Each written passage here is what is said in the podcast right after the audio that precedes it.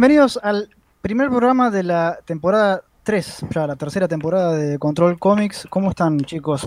Atos y Pablo Ontivero. Buenas. Erleac, ¿cómo están? ¿Cómo andan, chicos? ¿Tanto tiempo? ¿Todo bien? Bien, bueno, sí, un tiempo largo, todo demasiado extendido, ¿no? Era una, era una pausa corta por el verano, pero por obvias razones se extendió mucho más. Hoy en el primer programa tenemos un, un invitado, ya para arrancar bien arriba. Eh, o bien abajo, depende. Eh, tenemos a un invitado que se llama Víctor Pulchalski, que es bueno, un autor eh, de cómics eh, español. Hola, Víctor, ¿cómo estás? Hola, pues muy bien, aquí en casa. En casa, como todos. Sí, como todo el mundo. Como- claro, como sí. todos. Como todo el mundo, literalmente. Sí, Sí, sí, sí. Como todo el planeta Tierra.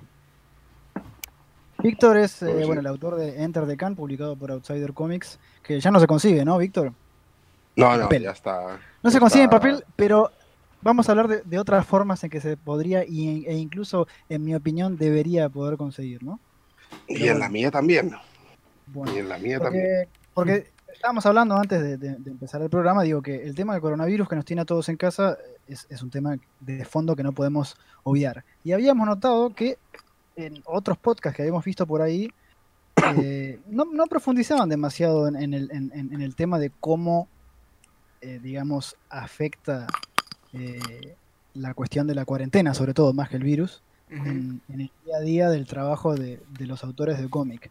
Sí que hoy había algunos, he visto algunos, algunas reflexiones sobre el tema de la industria, ¿no? sobre todo en Estados Unidos, pero no realmente desde el punto de vista del autor, que es precisamente lo que nuestro podcast hace, digamos.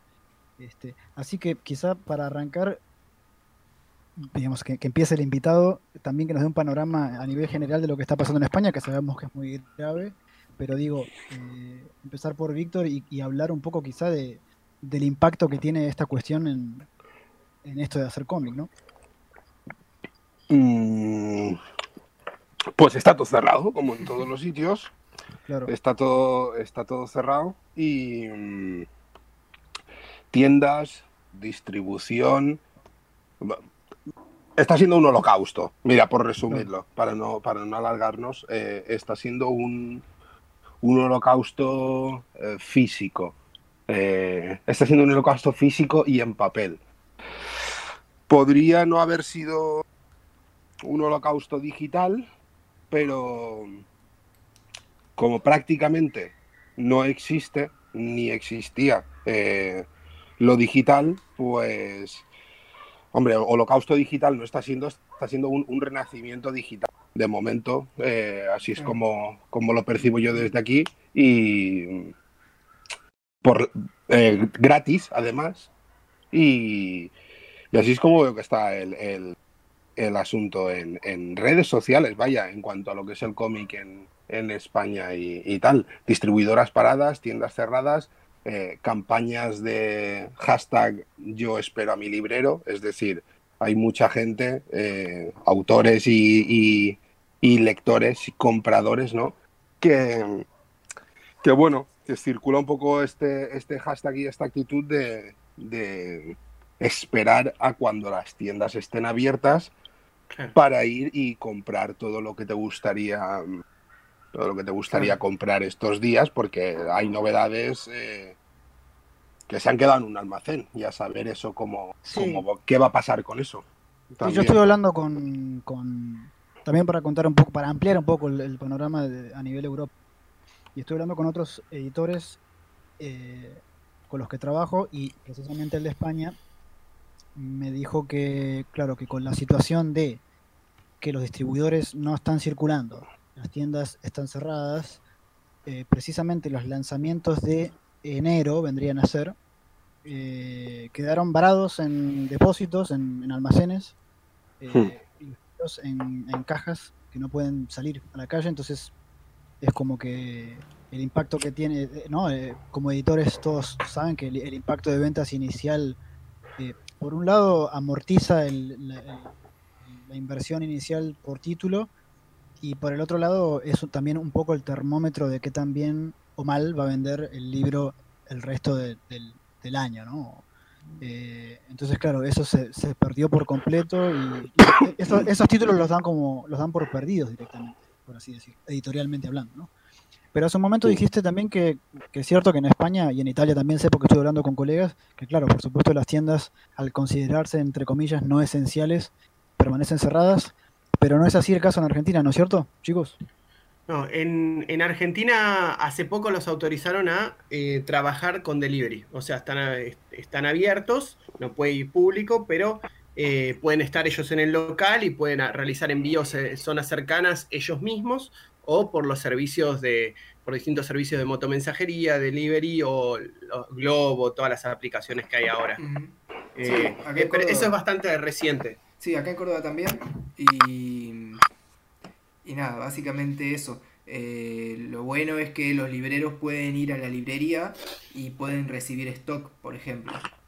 Eh, si una, o sea que los distribuidores están trabajando también. No sé si los distribuidores están trabajando, pero por lo menos de manera independiente, eh, si, hay, si hay, como hay envíos, tranquilamente se puede enviar una caja de libros a una librería y bueno, y de esa manera se repone el stock el problema es que me parece que más allá de todo esto, que son buenas noticias, digamos, eh, más allá de eso me parece que, digamos, los libreros y en general el mercado de las librerías no, no es que realmente se haya activado con estas medidas. Eh, por más que el librero esté... Bueno, que además también, pero ahora otra cuestión también es que en el caso puntual de Argentina, cuando la cuarentena es tan estricta, ¿no? Eh, claro. Creo que en todas partes es muy estricta, pero digo, eh, en el caso puntual de Argentina, que por un lado tienes la cuarentena muy estricta, en donde directamente no se puede salir a la calle a no ser que sea para comprar alimentos y alguna que otra cosa más. Al mismo tiempo, las librerías pueden permanecer, incluso si las librerías pudiesen permanecer abiertas, la gente no puede ir hasta la librería porque no se nos escucha. Claro, claro, claro de tu casa. Sí, y yo creo inicialmente acá, antes de, así como hubo la, movida allá en España de Yo espero mi librero, acá hubo una movida de varias librerías asociadas haciendo el vale futuro. Vos podías comprar un vale por cierta plata, que yo 500 pesos, y después comprar cuando vayas, cuando termina la cuarentena, ese vale vale 550. Es nada más que una promoción. Pero con eso, claro, como hacer una compra que después te suma un poco más. Y por lo que estuve hablando con algunas librerías amigas, la movida funcionó muy bien. El tema es que también eh, la gente gasta de una manera cuando cree que el problema va a durar dos semanas, tres semanas, y cuando se extiende, cada vez te vas volviendo más, eh, más, más cuidadoso con los gastos. Entonces, todo depende mucho de cómo avance. Claro, es que se van reacomodando las prioridades. Constantemente, sí. sí. Eh, y vos, Pablo, el tema, porque tu actividad principal es como profesor, eh, eso supongo lo resolviste con, con cursos online. Sí, sí, sí. La verdad, nos adaptamos bastante rápido. La gente, la mayoría, se sumó bastante bien porque, en parte, por dos cosas. Primero, una de las plataformas que nosotros usamos es Discord, justamente. Y, y muchos, sobre todo los alumnos más chicos, se adaptaron enseguida pues ya la usaban.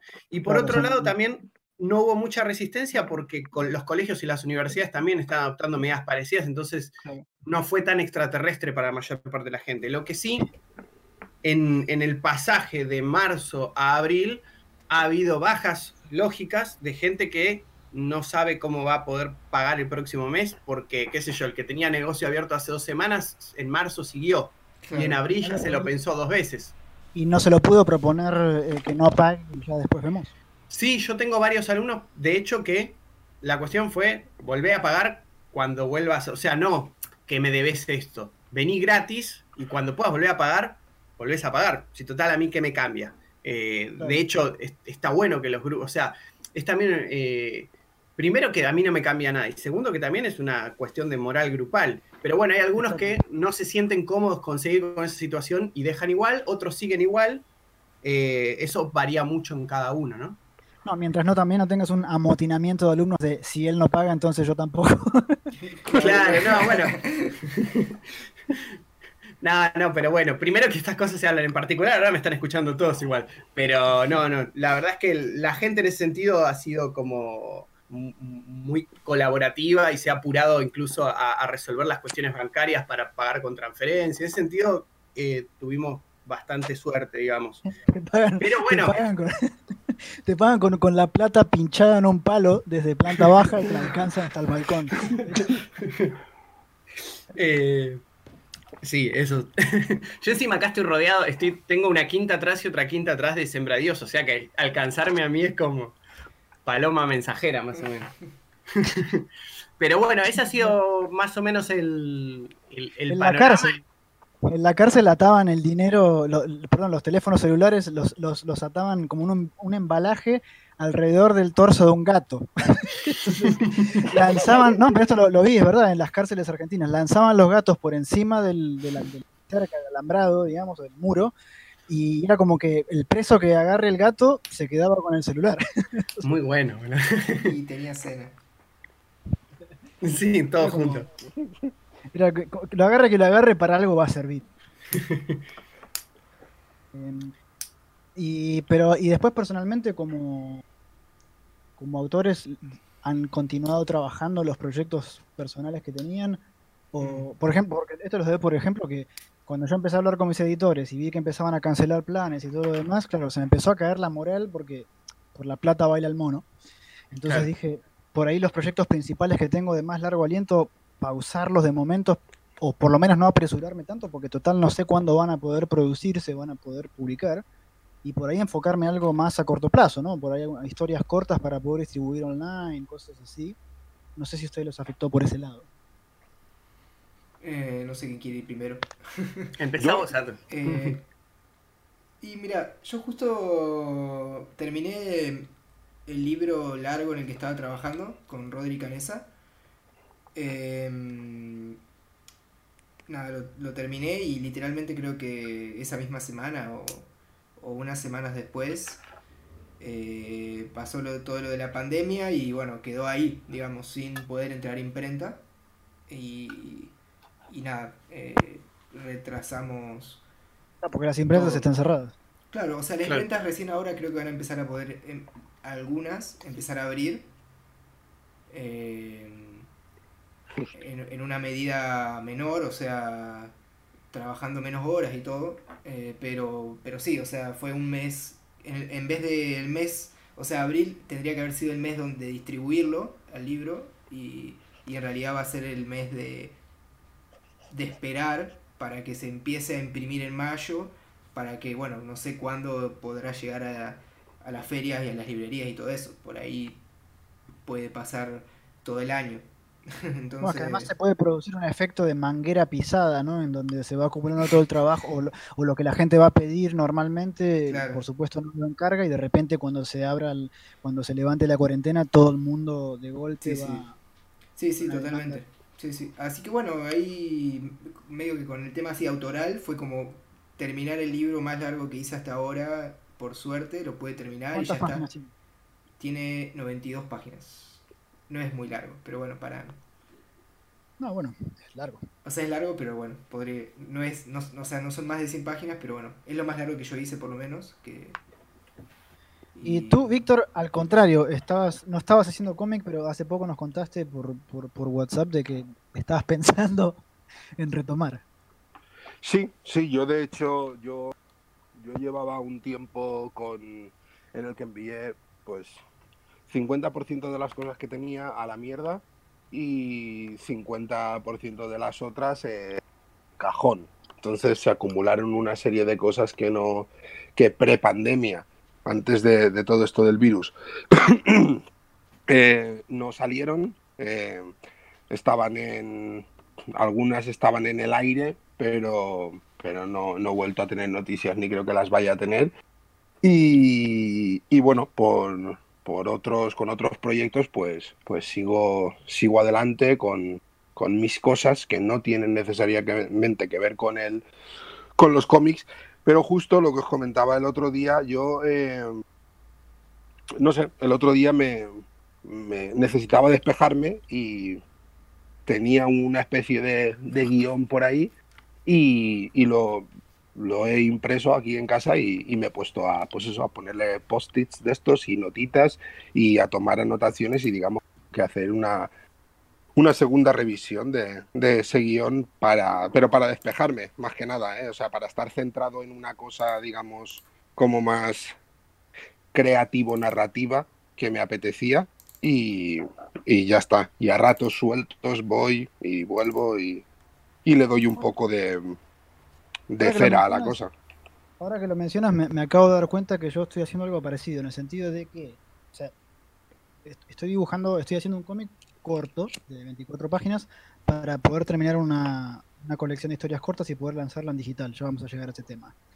Eh, pero digo, al mismo tiempo, cuando estoy muy quemado con la cuestión de, de, del dibujo puro y duro y tal, o simplemente estar sentado en, el, en la computadora trabajando, eh, eh, para despejarme hago exactamente lo que acabas de decir con el, con el proyecto más largo que tenía de novela gráfica, eh, que como dije, por, por, razón de la pandemia lo puse un poco en el, en el freezer, pero digo, para despejarme adelanto trabajo por ese lado, que es como decías, sentarme con el guion y empezar a hacer notas, incluso algún que otro storyboard, si, si me hace falta visualizarlo de esa manera, pero digo, los proyectos de largo aliento en casos como, como el actual me parece que sirven eso, para ir trabajándolos muy de a poco. Incluso porque precisamente los tiempos tan estirados de hoy en día a razón de la pandemia permiten también bajar un cambio y, y, y, quizá dedicarle más tiempo a las minucias de esa parte del trabajo que cuando uno está obligado a producir más rápido en condiciones normales quizá no podría. ¿no? Claro. claro. Sí, sí. No, un, un, cerebro ocupado es un cerebro contento. Así que yo, esa es, esa es la razón de ser que tiene lo de que, lo de que haya tenido esta pulsión interna de, de coger un, un, guion y empezar a darle vueltas a ver en qué, en qué queda y hacia dónde, y hacia dónde va. Porque yo no sé esto ni cuántas páginas va a tener ni qué onda. ¿Y tú trabajas, esto te iba a preguntar, ¿tú trabajas siempre de, con el mismo método, esto de un guion primero? O, por ejemplo, para yo... ¿Hubo un guion o cómo fue? No, en, en, en Enter eh, por ejemplo, lo que había era eh, una, una, escaleta muy definida por, por, capítulos, ¿vale? Y luego otra escaleta paralela en la que iba por ideas, por así decirlo, o por temáticas. Yo tenía eh, grupos, grupos de, de, ideas, de conceptos, de, de temas, y entonces iba desarrollando eh, el transcurso de los, de los episodios, porque se divide en, en ocho o nueve episodios, más un, más un epílogo, eh, lo iba desarrollando a partir de ahí. Eh, en plan de, por ejemplo, hay un capítulo que es, no, este capítulo, las ideas básicas son que sea como muy, muy punky, muy underground, muy, muy retrasado mental. O sea, el, el, el, el dibujo, el dibujo tenía que ser muy de, de, de subnormal. Eh, de hecho, ese, ese episodio. ¿Es el episodio del infierno? ¿Del infierno? Es el episodio, exacto, el episodio del. Uy, espera que se me cae esto. Eh, el episodio del, del infierno, exacto. Eh, ese episodio, por ejemplo, eh, está técnicamente está eh, abocetado con la mano izquierda. Yo soy diestro, pero está abocetado con la mano izquierda y luego entintado con un, con un boli normal eh, con, con, la mano derecha. Eso fue un aspecto ya más técnico, ¿no?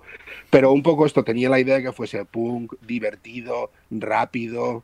Eh, toda la serie de ideas que yo, que yo quería. Eh, mundo posapocalíptico infernal, eh, gladiadores que se cagan encima de las caras unos de otros. Este, pues simplemente eso, y lo metí ahí. Es quizás el que menos eh, vueltas le, le, di, pero, pero vaya, funciona a partir de eso. Por ejemplo, hay uno que era acabar con el padre, suplantar al padre, no sé qué ni sé cuántos. Es el del final, eh, rollo Wall Street, me apuntaba a esa serie de conceptos, ¿no? El, el, el, el sistema, el, cómo funciona todo, la absorción de empresas, eh, tal, y entonces intentaba a partir de eso construir un storyboard.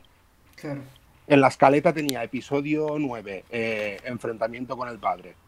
Y luego en la otra escaleta, pues tenía todas estas ideas y luego a partir de eso construir tal. Diálogos nunca anoto. O sea, yo diálogos los escribo siempre eh, yo tengo otra lista, por así decirlo, en la que escribo frases o diálogos que me gustan y luego de ahí voy apuntando dónde podrían ir bien y ya pues decido si los reescribo, si los meto, si no, no, claro. no es para mí. Eso sí, un poco así, como... así funciona. ¿Y eso con qué, con qué sentís que tiene que ver? ¿Con un poco de, con que emergen una cosa, te emergen más de los personajes, otro tenés más en cuenta la estructura. Digo, ¿por qué crees que pasa eso, esos caminos paralelos y que no es todo al mismo tiempo? Mira, en este caso, en este caso es porque el cómic también aparte era mi, mi, primer cómic largo, ¿no? Y de todas formas yo quería conservar porque este cómic largo realmente viene de dos fanzines. Entonces, eh, yo lo que quería era conservar el, la dinámica de ir a toda leche, la dinámica de ir a toda hostia. Entonces no, no, no había tiempo para darle. El proyecto, por ejemplo, que el último que tenía, que era un, western, así como jodorowskiano, por así decirlo, por resumir, ¿no? Eh, en ese cómic cogí un, un sketchbook y le dediqué un solo sketchbook de no sé cuántas cientos de páginas solo a planear el cómic y a hacer storyboards y a escribir diálogos y todo como todo a la vez, pero todo muy escrito, todo muy detallado, todo de dónde venía, todo, todo el análisis de todo y tal. Este es el último proyecto que no salió y por lo cual yo dije, pues va todo al cajón y paso de los cómics ahora mismo durante un... Claro. Pero hablando de la balada, muy fuerte. La balada de Jolene Black Country, ¿no? sí. no, no, no, estoy, estoy hablando del, del, último que no salió, el que, ah. Como Berliag, lo que había comentado antes Berliag de que de los proyectos y tal, ese, ese ha sido el, el, último que iba a hacer yo, que era un proyecto, pero ese no salió y lo descarté. Eso está en un cajón metido ya, cogiendo polvo. ¿Subiste la balada de Jolene Black. A Instagram, ¿no? De ese último. En, blanco, sí, y negro. Sí, sí. Subí, sí, exacto, en blanco y negro. Subí bastantes viñetas y bastantes páginas completas y tal, como a modo de despedida, por así decirlo y tal. Porque había, había ido capturas y fotografías, pero y la gente preguntaba, oye, tal, no sé qué, y al final lo subí y dije, oye, mirar, esto es lo que había y no va a salir, venga, hasta luego. no, hay más, no hay que darle más vueltas.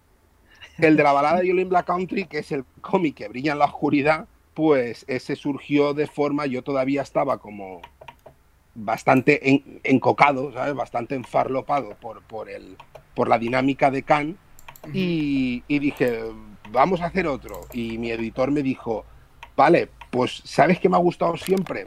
Hacer un cómic de estos con tinta que brilla en la oscuridad. Con ese concepto yo tuve que... Yo, yo, tuve que coger y decir, hostia, pues tengo una idea que la tenía para un capítulo de una especie de antología que, estaba escribiendo y tal, pero no me encaja bien y, y, entonces me la llevé allí y ya está. Y hice, pues otro viaje del guerrero. Realmente si Can es el viaje del guerrero, pero puesto hasta arriba de monsters y cosas de estas que te alteran, pues, pues Jolene era lo mismo, pero desde la paz es el templo en el que reposa mi victoria, ¿no? Era un poco un poco eso. Y, más metafísico que físico, aunque el otro es metafísico, eh, es más físico que metafísico, digamos. Sí, el otro, el otro es muy evidente, por así decirlo. Es muy evidente, pero tiene un subtexto que si quieres verlo, pues ahí puedes encontrarlo y, claro. un poquito. La balada sí que es ya de, no, te voy a llevar a otra dimensión y viajarás con la paz en el interior. Bueno, es más, más, más así, ¿no? Más, más, más, más pacífico. O sea, hice la guerra y luego la paz y luego me fui a tomar por culo. Eh, Víctor, ahora que estabas hablando precisamente de, de, ir anotando cosas en un cuaderno y tal. Eh, eh, sé que en tu Instagram hablaste de, lo que llamas la guía o escaleta Roser. ¿Te gustaría hablar de eso? Contarnos de qué se trata, sobre todo para la gente que hace cómics que nos escucha. Y además también a mí me da curiosidad. Sí, Roser. Roser. Eh, Roser. Roser es mi mujer, tío. Claro, Roser, Roser es mi mujer. Y con razón no sale en Google porque lo estaba buscando. Claro, claro, es que Roser es mi mujer. Entonces, eh, un día yo estaba anotando, bueno, una, una escaleta realmente eh, cuando la mayoría de personas hacemos una escaleta, vamos poniendo como guion, guion, guion, guion o algo así, ¿no? La mayoría cuando te dicen, preséntame una escaleta, pues pone guiones o pone uno, dos, tres, cuatro y cinco, ¿no? ¿De acuerdo? Entonces yo a mi mujer le dije, me dijo, ¿qué es eso? Me preguntó, ¿qué es eso? Y yo le dije, esto es la escaleta para, para el cómic y tal. Y dije, escaleta, pues claro, es que, a ver, ahora os hago una pequeña tal.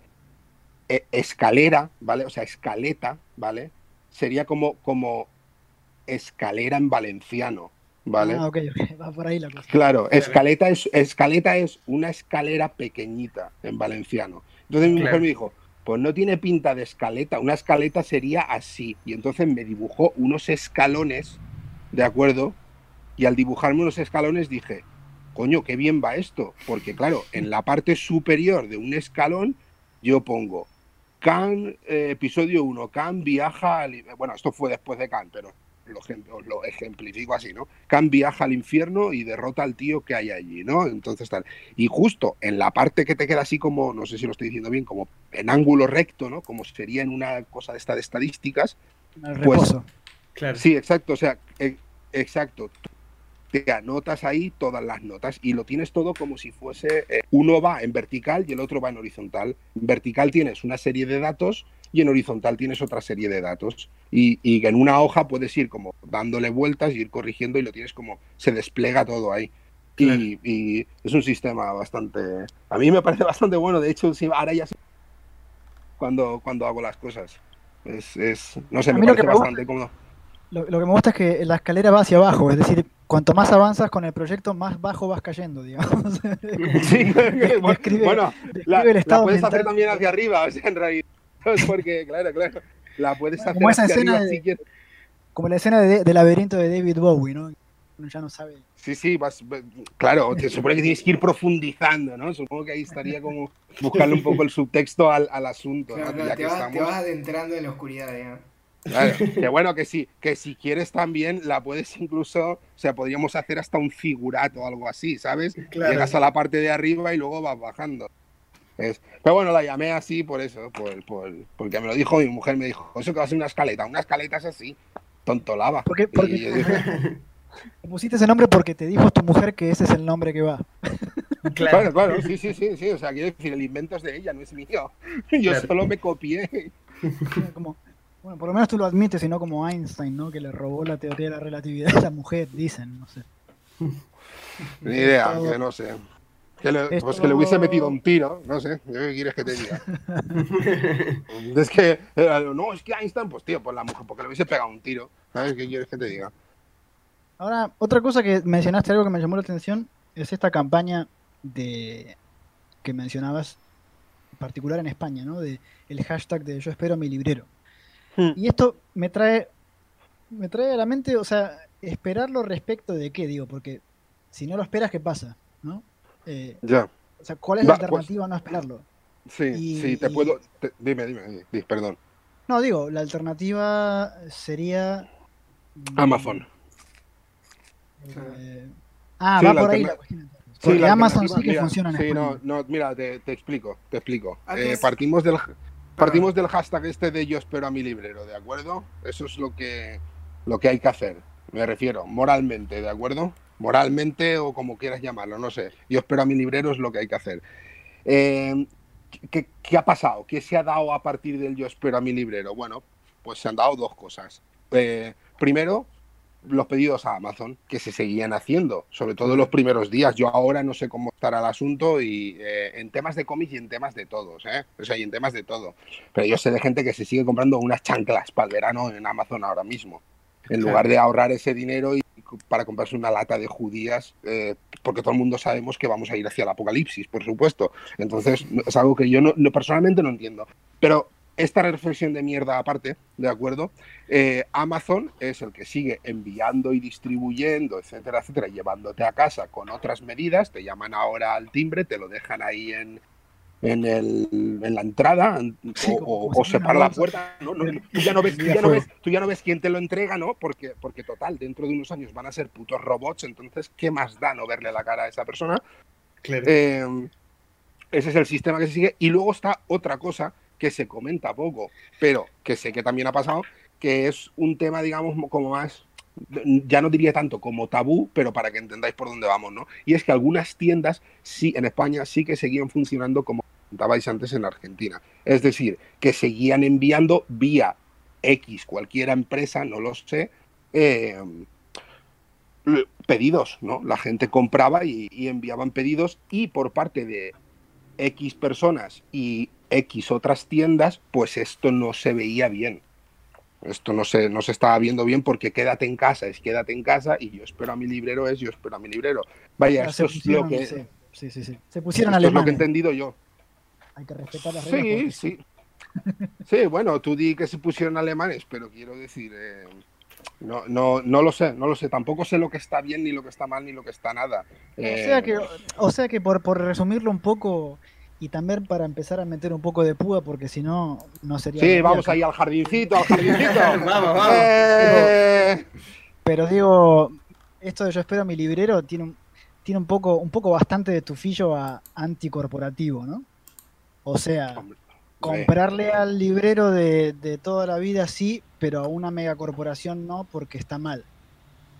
Sí, claro, sí, eso es así como lo has dicho. Sí. Pero, o sea, al mismo tiempo, esperar al librero es, eh, ¿cómo decir esto? Es obligar a pausar al editor, ergo al autor.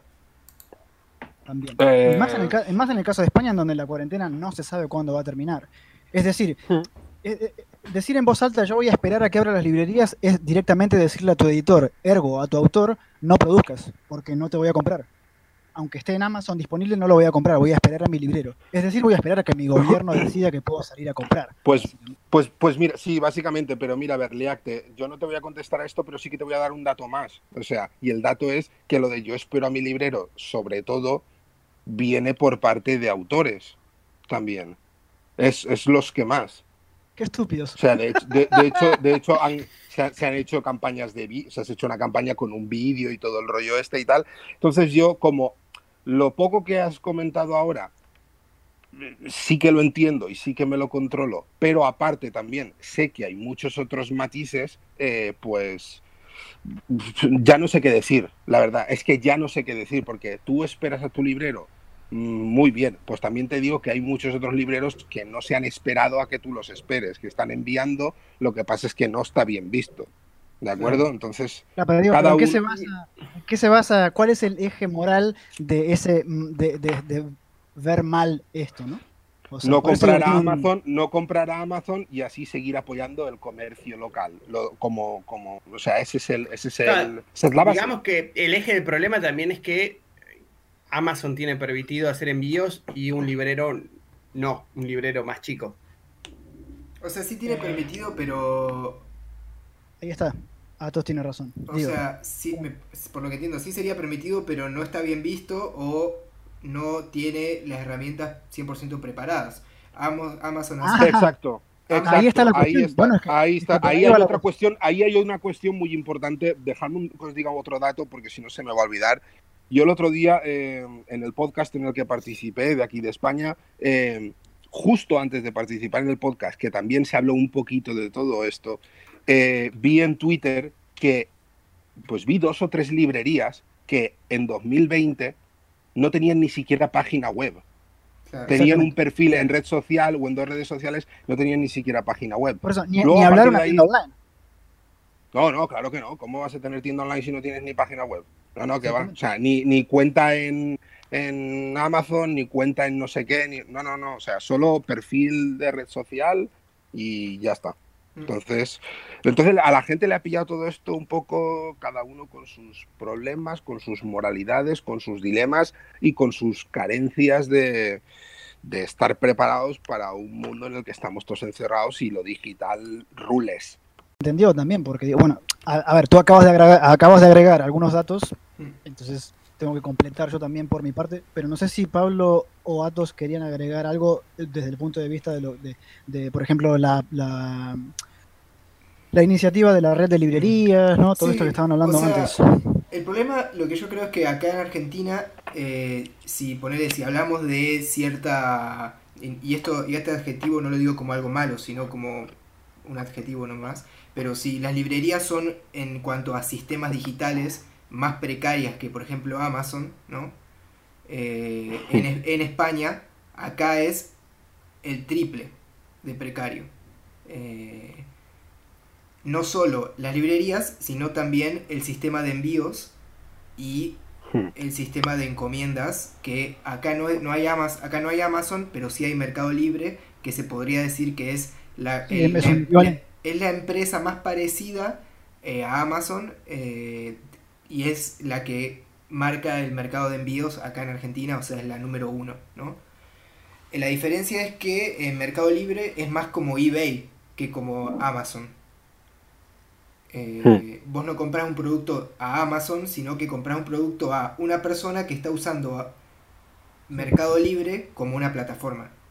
Claro, entonces se encarecen mucho más los envíos. Claro, entonces todo es mucho más caro y entonces pasa eso, que acá no solo las librerías no tienen bien armado un sistema de redes sociales, de, de webs y de todo eso, sino que tampoco lo tienen las editoriales y tampoco lo tiene la gente que incluso vende por Mercado Libre. Entonces, es bueno, pero digamos, esa precariedad no es, no es estructural en sí, sino que es en todo caso un desatino o una postergación de lo que deberían hacer las tiendas y todo lo demás. Sí, sí, totalmente. Eh, es que, ni Amazon ni Mercado Libre tienen la culpa de que el resto de los libreros este, no, estén preparados para. A ver, yo entiendo también. pero por eso te decía este yo.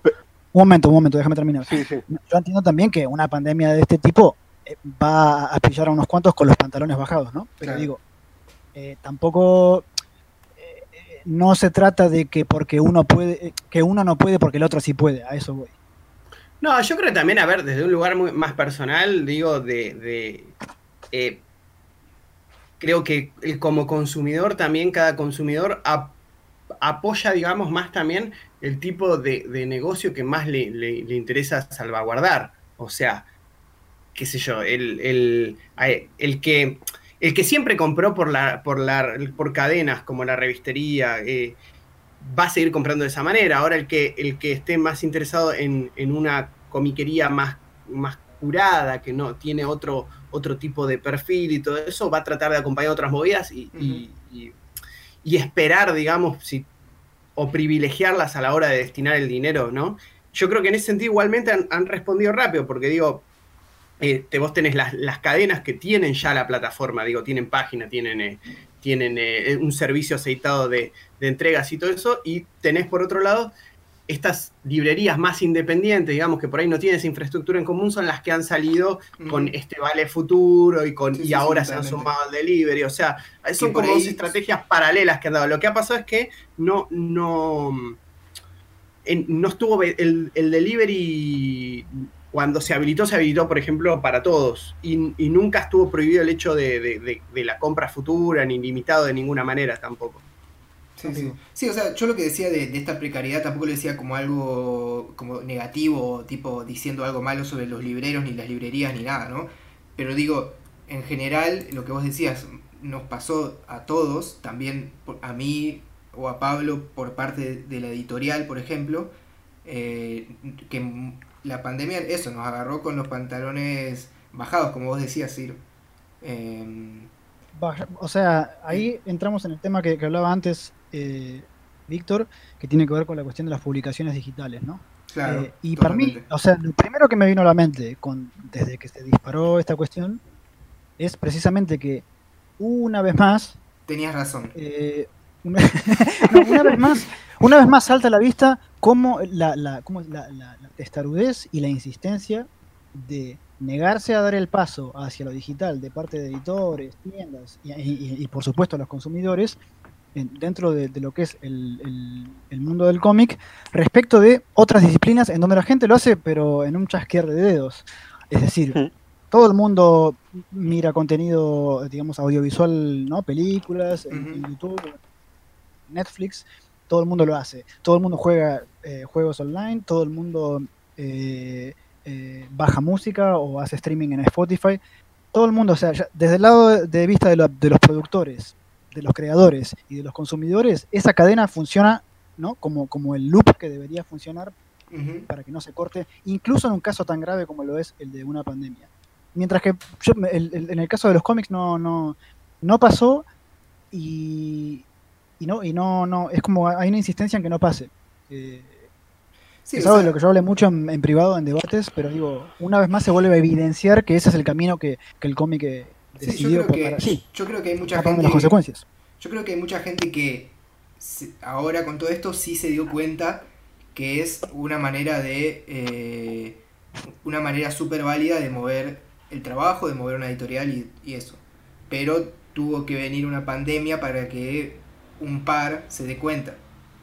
Cuando en realidad es como vos decís, ¿no? Debería haber sido antes.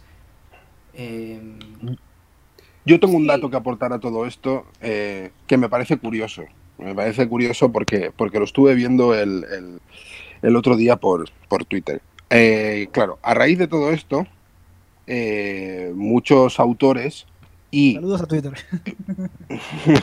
y muchas eh, eh, editoriales, o algunas editoriales españolas, eh, hablo de- del tema en. España, eh, han empezado a subir eh, contenido gratuito, ¿de acuerdo? Sí. Vale, hasta aquí todo me, me parece, pues vale, bien, te puede parecer mejor, puede estar de acuerdo, no, me da igual y tal. Lo que me parece curioso es que mm, la forma en la que interactuaban mucha gente, muchos lectores eh, allí con, con este tema en cuestión, ¿no?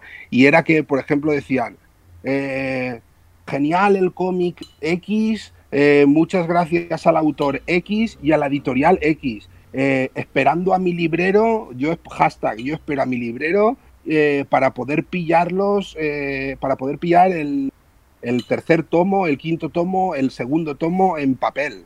Claro. Pero el tercer tomo, el quinto tomo o el segundo tomo están en digital, a la venta, me consta. No, y no es Eh, solo eso, además que si esperas a tu librero, no va a salir, porque cortaste la cadena de, de producción. Como vos- uno como consumidor, al, no, Sí. al negarse a comprarlo en el momento en que, en que haría falta que lo compre, porque a ver, la, la- la crisis, digamos, de producción eh, le afecta a, a todo el mundo, ¿no? O sea, a, a todo lo que es la cadena de producción, el, el shock de, negativo de, de demanda de los consumidores le pega a todos, incluido a los editores y a los, y a los, y a los este, autores. Entonces digo, si tú te niegas a, a comprarlo cuando al editor y al autor les hace falta que lo compres, que es ya mismo, y te niegas por una cuestión, em, a mi juicio, puramente ideológica, que es de no comprarle a Amazon porque Amazon es el hombre más rico del mundo, digamos, entonces estás, estás cortando la cadena de producción y eso va a hacer que el, el volumen 3 o eh, 4 o 5 no salga, porque el libro, porque el volumen 1 y 2 no se vendieron cuando se tenían que haber vendido. Vale, pues ahora dos datos más. Ahora dos datos más todavía. Eh, eso que acabas de decir, ¿vale? A mí me parece muy lógico, pero no me encaja con la tónica, por así decirlo, de, de todos los jugadores presentes ahora mismo en esto. Porque precisamente esas editoriales, cuando tú entras a su página web, podrían hacer envíos, igual que los está haciendo Amazon, pero no los hacen porque, por así decirlo, apoyan la causa, pero no solo la causa del librero, de yo espero a mi librero, sino la causa de, de cerre- cerrémoslo todo. Claro, sí, están cagados los Claro. pantalones. Claro, han dicho cerrémoslo todo. Tú, sus tebeos, puedes ir a Amazon y comprarlos perfectamente. Pero quiero decir, mm, eh, te Claro, estás saliendo un poco, te estás saliendo un poco de la tónica, ¿no? Porque ya le estás haciendo el pedido a, a- a Satán Amazon, de acuerdo, es a la primera, y estás haciendo que un trabajador se exponga al virus que te vuelve la piel del revés cuando sales a la calle, y entonces, que- claro, eres, eres un ayudante de Satán. Claro, o sea, vos decís también la parte, estás- la parte moral también viene por el hecho, lógicamente, de la elección de exponer a alguien con el, con, digamos, con el Claro, envío, claro. ¿no? Claro, El claro, tema- por supuesto. Eso, eso ah, lo quería comentar antes, pero es que justo también viene ahora. Claro, por supuesto que viene por Claro. ahí también. Acá pasa una cuestión muy rara, porque acá hay una doble sensación con eso, como que, eh, por un lado, eh, la gente que puede hacer envíos y la gente que trabaja haciendo envíos, en, en parte, por un lado, dice, está esa sensación de, bueno, se están arriesgando en medio de una pandemia, es- eso es cierto, por un lado, y por otro lado, hay otros que tienen negocios cerrados que dicen, pucha, pero están pudiendo trabajar. Con, digo, no como, no quitándole, digamos, el factor de riesgo, ¿no? Digo que hay otros que hoy por hoy se estarían queriendo arriesgar también para poder seguir trabajando. Entonces es un, es un hilo muy fino también en el que uno dice, Claro. pucha, ¿cómo, cómo sigo consumiendo las cosas que puedo sin, sin cuidándome y, a- y sin arriesgar a nadie más?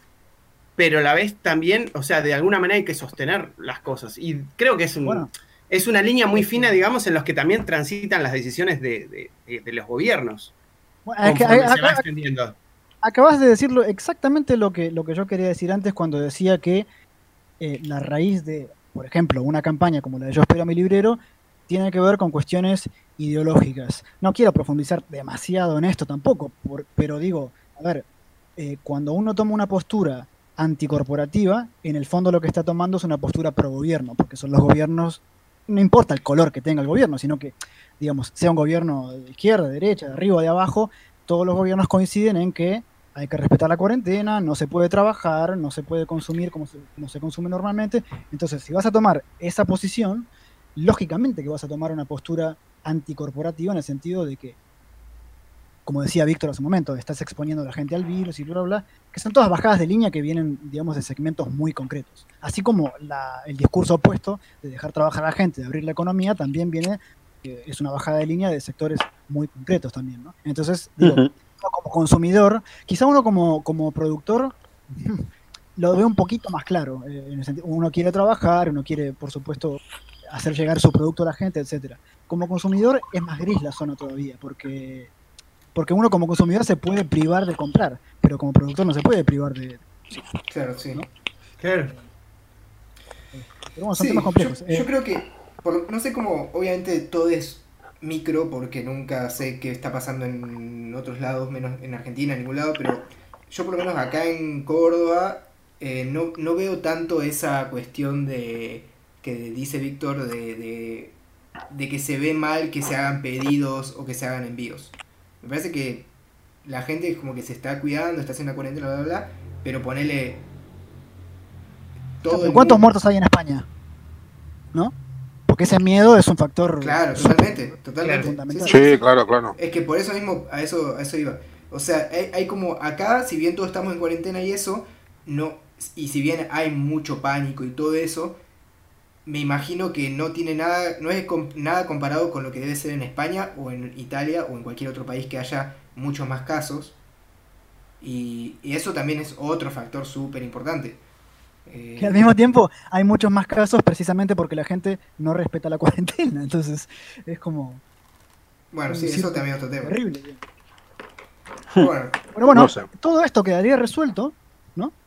Si, eh, si las editoriales en su momento hubiesen dado el paso hacia lo digital. Es decir, el consumidor puede seguir consumiendo directamente de su editor o de su creador favorito, sin por ello perjudicar a las tiendas en las que suele comprar siempre, porque como decía eh, esta persona que, que mencionaba Víctor en su momento, total, si uno lo quiere en papel, lo va a comprar, lo tenga la Sí. oportunidad, sea de Amazon o sea de una librería pequeña. igual ahí Sí, también pero entra también otro tema. están los hábitos de la gente. Sí. Porque, Porque Perdón, Sí, mira, me, me gustaría, me gustaría decir un par de cosas sobre, sobre este tema. La primera es, eh, está mal dicha, pero la voy a decir igualmente. Eh, a grandes rasgos, la gente está comprando en Amazon el último tomo de Batman. ¿De acuerdo? Esa es la primera. Claro. O sea, se están teniendo unos debates desde el punto de vista de gente que no está en el, en el mainstream americano sobre el tema de los cómics que realmente dicen, no, no sé cuántos. La gente está comprándose los Batmans y los Spidermans y los Supermans. Eso, Claro. eso es lo primero, eso es lo primero. O sea, ya está. Es lo que se nota. encuentra en Amazon, porque no todo se encuentra en Amazon. Claro, claro, porque no Claro. todos se encuentran en Amazon ahí. Entonces hay ahí- mucho de, hay mucho de lo que en inglés se dice virtual. ¿No? De, yo espero a mi librero como es como una medalla de buena persona que uno se pone en las redes sociales, digo. Pero a ver, eh, obvio que vas a esperar a tu librero si a ti lo que te interesa es un libro de Oliver Giroud, impreso en risografía. O sea, Claro. Es que a eso Ah, es lo claro. iba. A eso iba. Sí. ¿Y qué más decías, Y- Víctor? Sí, y lo segundo, eh, mierda, se me ha ido, se, ah, se me ha ido, se me- ah, no, no, sí, sí, sí, lo del lector, lo del lector.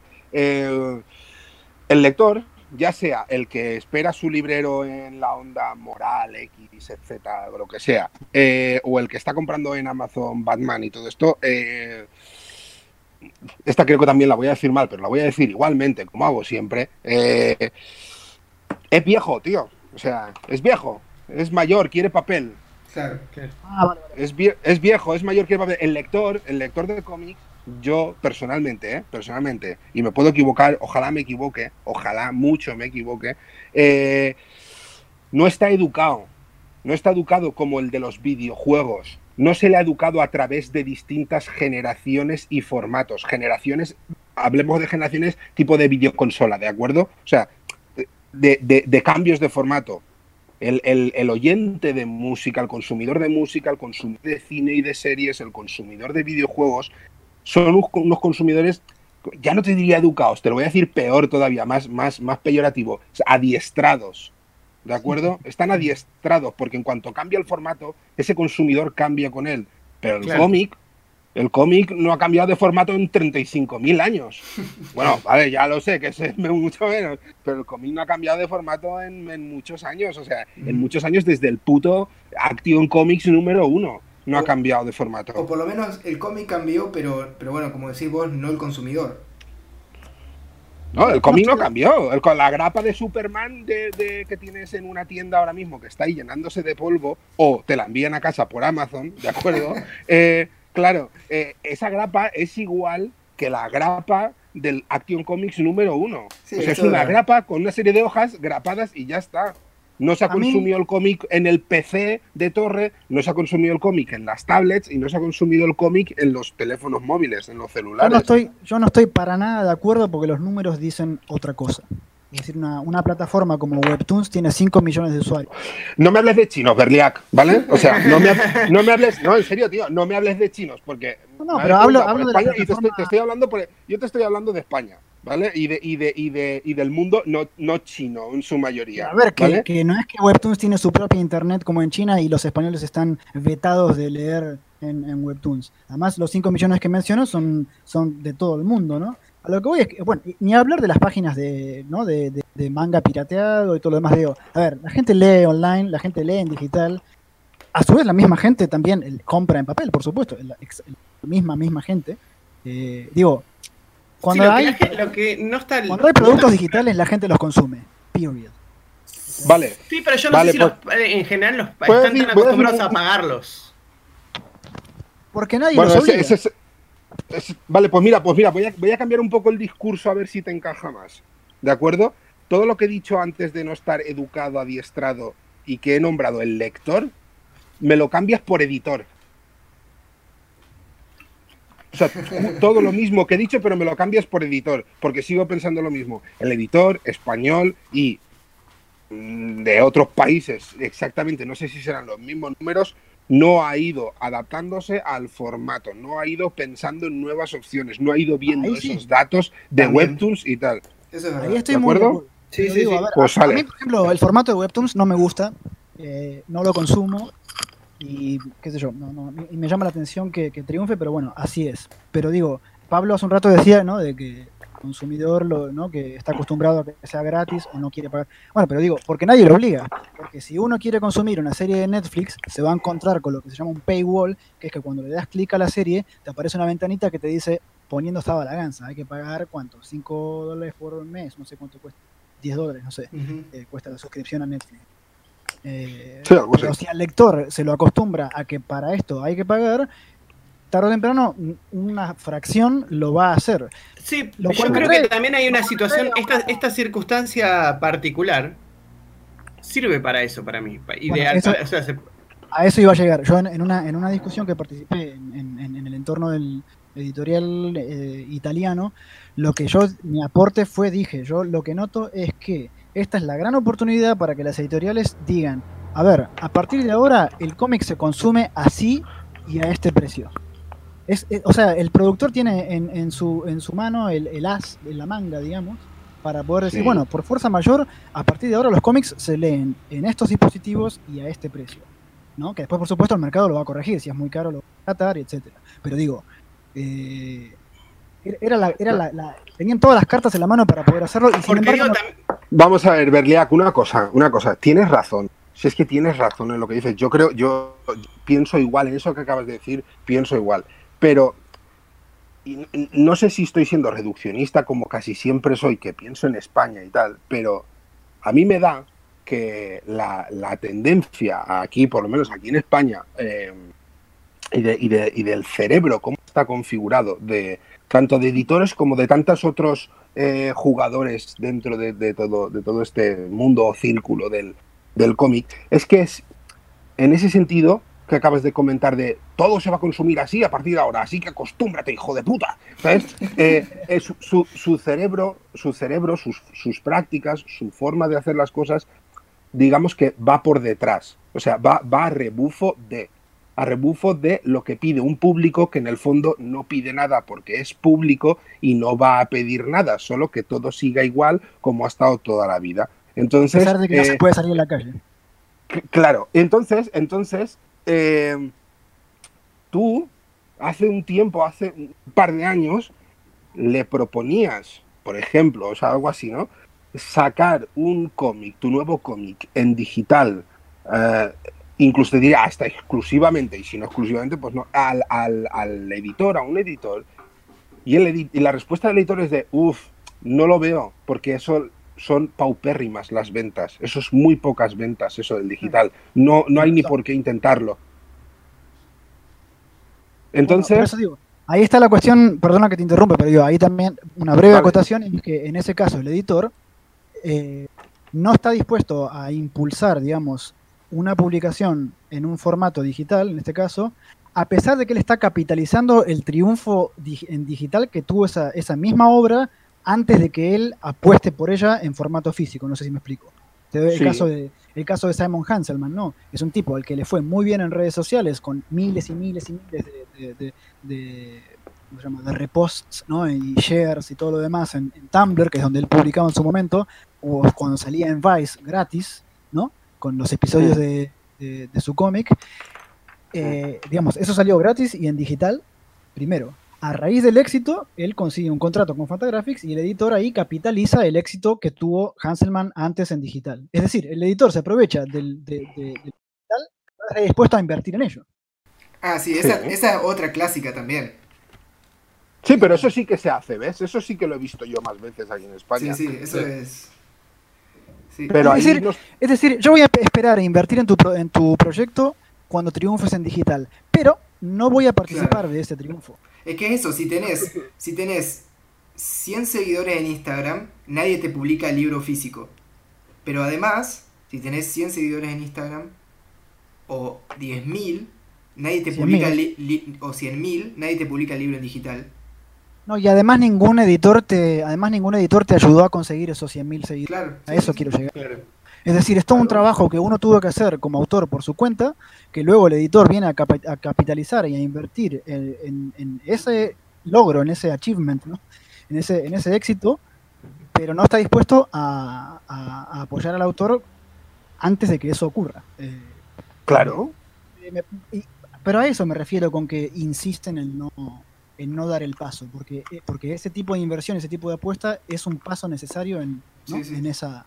Mira, Esa yo, yo y creo que Pablo comparte porque bueno, los dos somos parte de la misma editorial y, y nada. eh, como nosotros lo vemos es, eh, creo que también tiene que ver, o sea, que es importante también escuchar 100% de eso que vos decís en, en el sentido del autor. Y me parece que de a poco se tiene que abrir a que es, podamos empezar a sacar libros que nunca salgan en físico o que salgan 10 años después, no sé, y que salgan como una salida del libro X que salga solo en digital. Me parece que eso hay Pero que... lo hay que hacer- Mira, y, y yo creo que también un- tiene perdón. que ver con. Sí. Un, un- un dato eh, por, por apuntar de lo que decía Berliak y tal.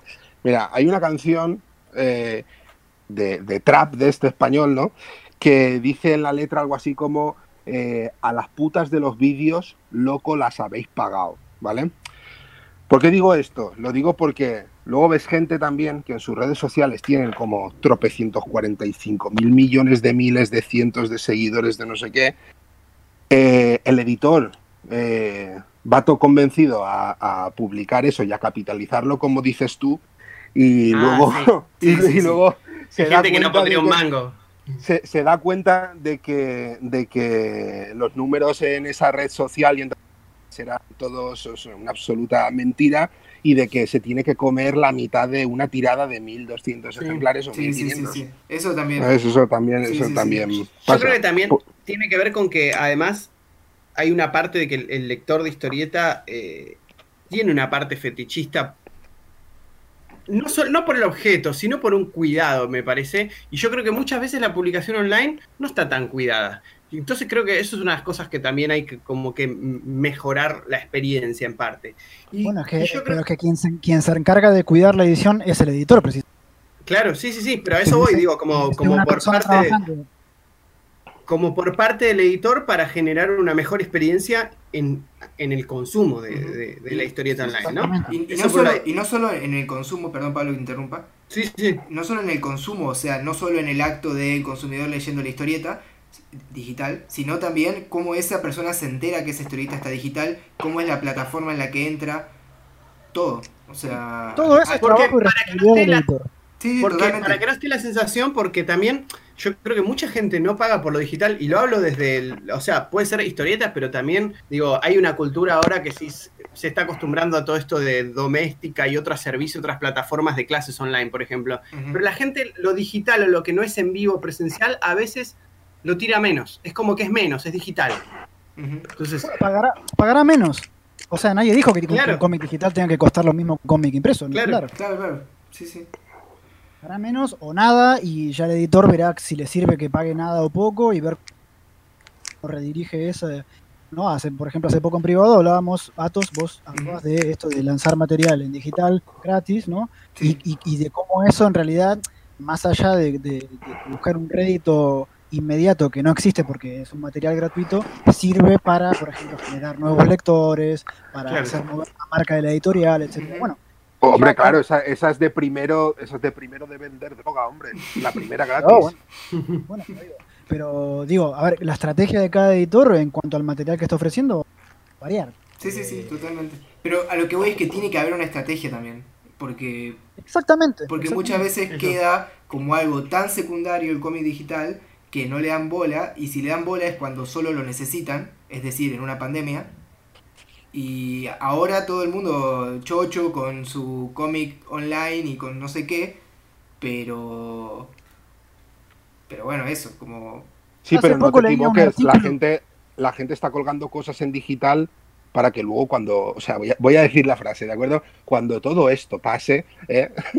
cierro comillas, eh, la gente vaya y se lo compre en, su librero. Sí, claro, no, no, no, no lo, o sea, la, el, brillo digital que hay ahora mismo en Internet y en redes sociales desde, desde los cómics, desde el punto de vista y desde los círculos de los cómics, no es para digitalizar al lector, editor, tal. No, no, no, no. Es, es, es un impasse. Esto es un impasse.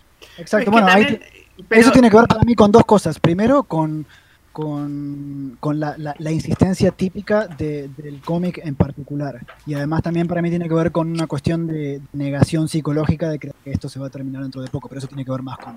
Claro, sí, sí, sí, sí. Yo creo que también, eh, sí, es un poco la, la gran pregunta con respecto a un montón de cosas, que es todo lo que se yo creo que este es un buen momento en, algunas, en algunos aspectos y no nefasto en otros, por supuesto, para experimentar un montón de cosas. Un montón de cosas que van a ser buenas y otras que van a ser nefastas, como otros tipos de experimentos sociales que pudieran surgir. Pero digo, el hecho de ver si la gente se acostumbra a consumir y a valorar de otra manera algo que no es tangible desde lo físico, va a depender también de cuánto dure esto, justamente. ¿Qué, de esos, de esos, eh, hábitos pueden perdurar? Va a durar. Te, acostumbraste a no comprar vinilos, te acostumbraste a no comprar cassettes o CDs, te acostumbraste a no comprar VHS o a no ir al cine, te acostumbraste a todo eso. Sí. También otra cosa que estaba pensando hace un, ponerle, no sé, un rato, eh, no me acuerdo si era algo que habías dicho vos, Berliak, o Víctor. Eh, también otra cosa que es bastante particular en el mundo de los cómics, que no pasa tanto últimamente en en la música, ni en el cine, ni en nada de eso, es que yo creo que si bien la música, por ejemplo, ahora sigue habiendo ventas de CDs, no es para nada comparado con lo que había antes. Claro. Y, Fue, y ahora hay un, por ejemplo, hay un 80% streaming y el resto es, yo qué sé, vinilos y discos y yo qué sé.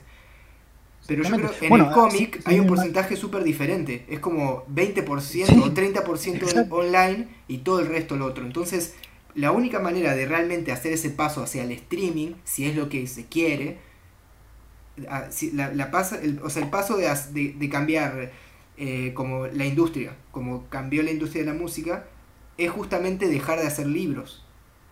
Bueno, es que acabas de darle en clavo, porque en el fondo, eh, esto también lo dije en, una- en- en esa discusión en italiano, que los editores de cómic no, no, no son la industria del cómic, es la industria del libro cuyo contenido es el cómic. Claro. Pero no están produciendo cómics como algo, como, como Claro. un contenido en sí, digamos. Por ejemplo, una compañía discográfica produce música.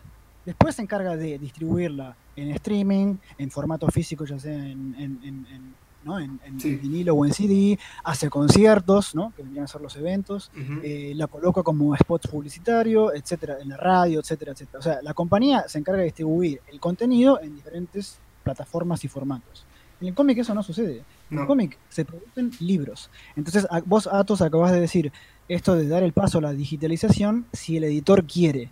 Es que no va a querer porque el editor con la mentalidad actual lo que cree que está haciendo es canibalizar de alguna manera la, in- la industria del libro. Cree que el digital se va a comer a la industria del libro y está eso es porque porque lo que él hace es libros, no cómics. Claro. Bueno, eso es un, sí, es Eso un gran punto. un gran punto. Y también Y, pasa. pica- y picante. Y también, y también Chicos. pasa que. Esta, esta, esta temporada de Control Comics va a ser muy, lo prometo. Y también, y también pasa que los editores, y esto es algo que todo el tiempo me choca hablando con, con gente que no conozco y con colegas, o sea, amigos, todo, pero que son editores también, hay, es lo que vos decís recién, lo dijiste recién, Berle. Eh, es como si sos editor, tu tarea es hacer un libro, ¿no? Claro. Y después, si tenés, y después si tenés suerte, no, y después distribuirlo y, y distribuirlo y después si tenés suerte venderlo. Por lo menos acá en Argentina. Cuando me parece que hoy en día todo está mucho más mezclado y la tarea de un editor no es solo eso. Eh, Bueno, pero esa, ahí está la diferencia. Digo, ¿cuánto, ¿cuántos, eh, ¿cuántos editores esa resistencia a pasarse en vez de... Es porque producen libros justamente y, y- y no, no están involucrados en el proceso de, de distribución. Entonces, si, si no pueden imprimir los libros, no los venden, se- ¿qué van a hacer? Y no estoy diciendo, no estoy pensando en alguien en particular, eh, digo, No, claro, No, claro, pero mira, claro por ejemplo, no. esto, esto- esto No, pero- pre- previo a la pandemia, previo a la pandemia, eh, yo ya, esto lo que voy a decir ya lo he dicho mil y una veces y se lo he dicho a mil y una personas de dentro y de fuera del cómic. Muchos editores son, eh, han actuado como eh, recaderos de un archivo digital desde su ordenador, que se lo has enviado tú, hasta la imprenta. Claro. O sea, Sí, no han no, no, hecho de- de editores. de Yo he no tenido la ve, suerte de tener un editor. ¿El qué? Que de ahí no me puedes ver, pero estoy aplaudiendo de pie. Claro, no, no, es que es que es que es que yo he tenido la suerte de ser un editor editor. Claro. ¿De acuerdo? Vosotros habéis leído mi TVO. Los textos, por ejemplo, un ejemplo, los textos que hay en el Enter de Khan eh, al final, o sea, que separan los capítulos. Sí. Cuando un capítulo termina, tú pasas la hoja y hay un texto que te, te extrae del capítulo anterior y te hace aterrizar en el nuevo capítulo. Claro. Esos, esos textos los escribí yo, pero fueron idea de mi editor. Me Claro, dijo, claro. oye, busca algo tipo Conan, porque estás haciendo un disco con 10 canciones, pero esto no es un disco, entonces estaría bien coger de la mano a la al lector que Claro. salga de ese capítulo y lo dejas ya en el siguiente capítulo. Y cuando termine, lo mismo, y luego lo mismo, y luego lo mismo. Y fue una genial idea, y eso es lo que hace un editor, editar, enviarte una parrafada que, te- que si la imprimieses te ocuparía tres folios de notas Totalmente. de notas. O sea, es lo que toda la puta vida se conoce como el productor musical. O sea, como Claro, un productor exacto. musical que está ahí, Claro. un, un Rick Rubin de toda la vida. El que, Claro. que le, que le retoca, quiero- retoca quiero- la voz. Quiero Pero, una pero cosa. si hay, pero si hay, pero si hay vagos que ni siquiera hacen eso, que los hay, porque sé que los hay, que ni siquiera hacen eso, ¿tú te crees que además en su negociete de hacer libros ahora van a estar pensando en no, voy a, voy a seguir editando con la misma profesionalidad, pero vamos a dirigirnos hacia el digital y ahora ganaremos un poco menos, pero lo importante, buah, el, de, el, el de Community Manager, el de las redes sociales, todos los días ahí, el otro, no sé, ¿qué va, hombre, qué va? ¿Qué va? si lo que ah, hacen es coger un pendrive y ir- quiero dejar una cosa, Claro. quiero dejar una cosa en claro. Eh, Yo quiero dejar una, una cosa en claro que es, A ver, mis editores en su mayoría son, son amigos o colegas no profesionales, pero con súper buen, buen rollo y, con confianza. Y yo siempre, a ver, en medio de esta situación, lo que sí les puedo decir a la cara, sin, sin, sin que por ello sea una ofensa, es que el trabajo de editor es tan necesario como incompleto ahora mismo. Eh, y espero que se den cuenta. ¿Por qué? Porque si no se dan cuenta va a pasar lo que ya pasó antes, que es lo siguiente. Te- cuando la... Ni bien la tecnología lo permitió, en, todos los, puntos históricos, ¿no? Ni bien la, la- tecnología lo permitió, el autor lo que hizo fue emanciparse un poquito más respecto del editor, en el sentido de que en los 70s, 80s, cuando aparece el mimeógrafo, la risografía y la fotocopia, ¿no? Los autores dijeron, a ver, lo puedo hacer yo mismo. Paso del editor, lo imprimo yo mismo, lo distribuyo yo mismo y ya está. Cuando llegó Internet, otra vez pasó lo mismo. Digo, puedo hacerlo todo yo mismo, lo hago todo yo mismo. Entonces, el editor va quedando, la figura del editor, a no ser que se ponga los pantalones y abarque todo el abanico que, abarca su trabajo, lo único que hace es empujar a los autores a que se emancipen un poquito más respecto de lo que ellos hacen.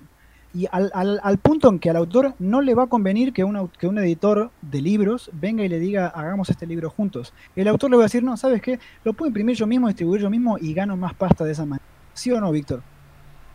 Sí, sí, sí, to- totalmente. Yo además, eh, a ver, yo me gustaría decir una cosa, igual que has empezado tú hablando de los editores que son colegas y profesionales y todo el rollo, yo como he dicho hace un rato, eh, yo he tenido la suerte de en Outsider tener un editor que hacía de mucho de editor, ¿de acuerdo? Incluso diré más.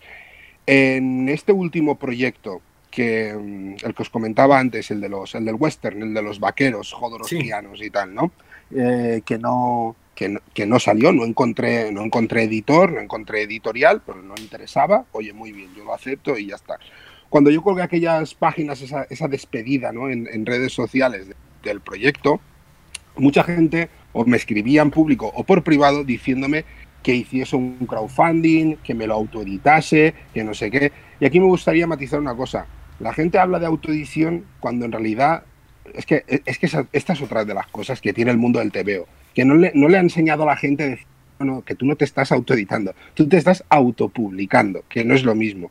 ¿Por qué decía yo esto? Porque yo para ese proyecto necesitaba un editor, necesitaba un productor, necesitaba un puto Rick Rubin que me dijese, no, aquí vamos a meter estas bases, aquí vamos a meter esto, aquí estas armonías, aquí este no sé qué, cómo ves esto, cómo ves lo otro. Necesitas un, un- un feedback de alguien profesional en su profesión, que es editor, que es editar.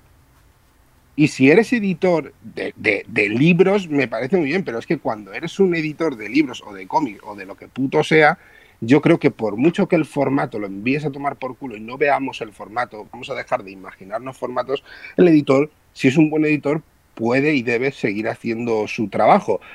Dicho eso, lo que dice Berliak, yo qué sé, es que estamos en 2020, todo está, o sea, es que, es que, es que ahí está el tema. Llega un punto, llega un punto que yo, eh, de hecho es que aquí, aquí es donde creo que estoy cometiendo un error, porque ni siquiera es que esté hablando por, por mí mismo, estoy hablando por cosas que sé de otras personas, ¿no? Que llega un punto que yo a ciertas personas diría, ¿qué coño haces tú hablando con ese sacacuartos?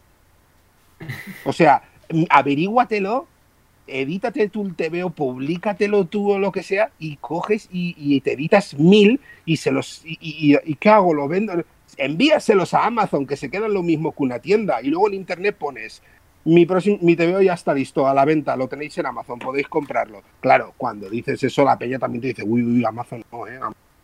¿Qué tal? No sé qué. Pero sí, que básicamente llega un punto en el que ciertas figuras, según cómo funciona la cosa y según cómo hayan trabajado y según cómo se hayan comportado, eh, pues habrá mucha gente que, que- que- que querrá prescindir de ellas. Que querrá prescindir un tema interesante que es, tú acabas de decir que se imprimen mil libros, ¿no? Y después, Sí, yo- sí, por decir un número. Bueno, pero a ver, es que, es que para mí eso es importante, ¿por qué? Porque si tú lo vas a vender en Amazon y la gente no te va a comprar porque hashtag prefiere esperar al librero, a ver, Sí, esto Digamos, ahora, son ¿eh? Mil. no- son mil, no hay libros para todos. Entonces, si tú no me lo vas a comprar por cuestión moral o política o lo que sea, bueno, ese libro lo comprará otra persona, porque total hay mil. Y dentro de esos mil, que lo compre el, el, el, el que, el que se cree superior al resto moralmente, o que compre un total desconocido en Amazon que está dispuesto a pagar por el envío y todo lo demás, a mí personalmente, como autor de cómics, me da igual, porque lo que yo produzco son cómics para que los demás los compren y los lean. No, no, no soy un, un- no estoy acá dando un servicio este, público ni nada por el estilo. Y creo que los editores en ese sentido son exactamente igual.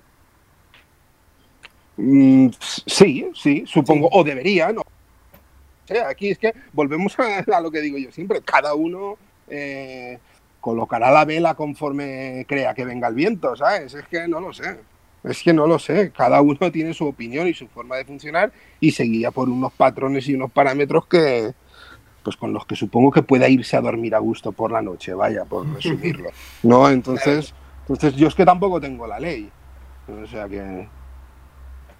Mm, No sé qué Otra más cosa- decir sobre eso. Otra cosa que, que también me parece que. Bueno, mira, no lo voy a decir porque, porque. tampoco quiero seguir demasiado para siempre con este tema de. Porque también pareciese que, al menos de mi parte, parece que lo veo todo negro. Cuando en realidad no es así. Hace un rato Pablo dijo que, que precisamente para reacomodarse a la situación actual, que, que todo apunta que se va a extender de forma, digamos, prolongada, eh, hay como una ebullición de, de creatividad en el sentido de, de cómo hacerle llegar al lector ¿no? los productos que uno, que uno tiene para ofrecer. Eh, eso a mí me parece estupendo y positivo.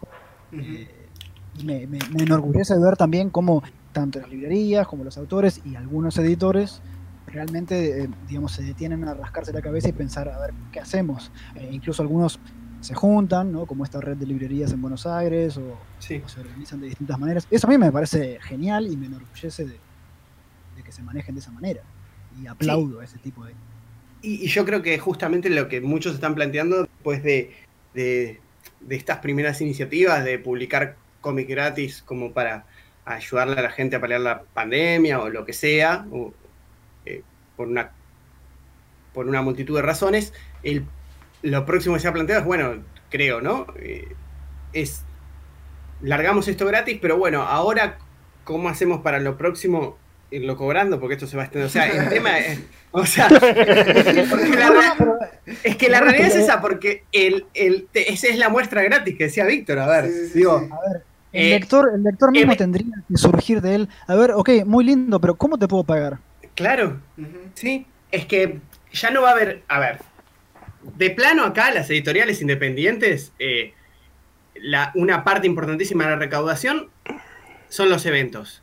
Así se abran todos los nego- negocios pasado mañana. No va a haber eventos, ya se sabe, por todo el año. O Sí, sea, sí, sí.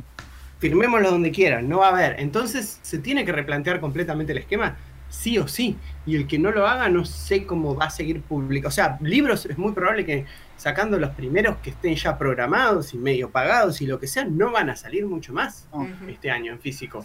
Y es lo lógico.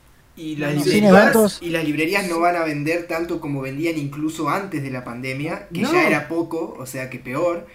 Y hasta ahora tampoco es. Nada, o sea, es eso, como decís vos, totalmente Aquí- de.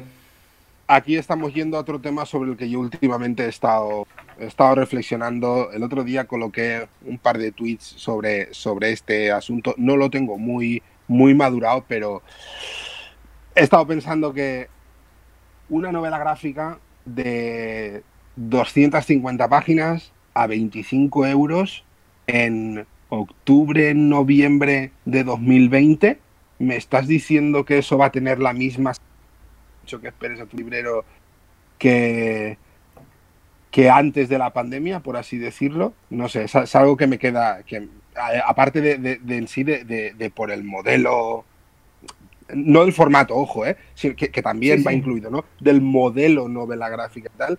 Yo lo pensaba y decía, hostia, pues, no sé, toda esta gente que lo está diciendo, sinceramente, de verdad, eh, espero que ahora mismo tengan trabajo y que cuando todo, y, y vuelvo a abrir comillas, cuando todo esto pase, cierro comillas, eh, pues, pues sigan teniendo trabajo y vayan compren, ¿no? Pero, pero es lo de la lata de judías que os decía antes. Yo, yo de saber que hay gente comprándose ahora unas, unas bambas, unas chanclas de estas para ir a la playa en verano, en lugar de, de, de- de reservar para, para hacer acopio de, de judías, en lata, pues, pues la verdad es que estoy alucinando un poco bastante. No, no sé eso.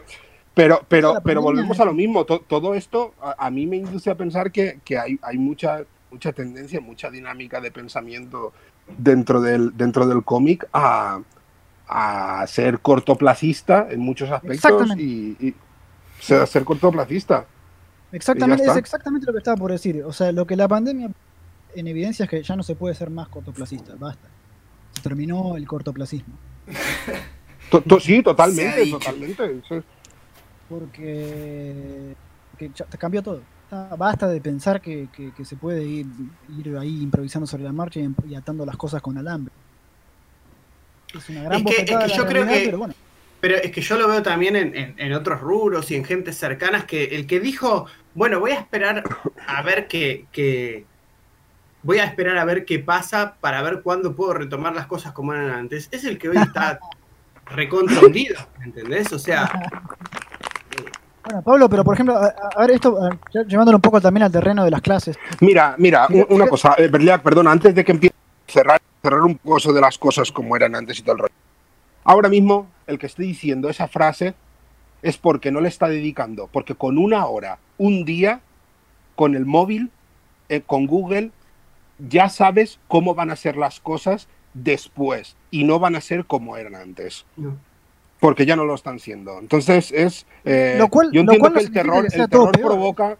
El terror provoca muchas cosas y una de ellas es montarse fantasías guays con unicornios como era antes. Porque sí. no sé si os acordáis, pero en diciembre del año pasado todos íbamos en unicornio por ahí, ¿de acuerdo?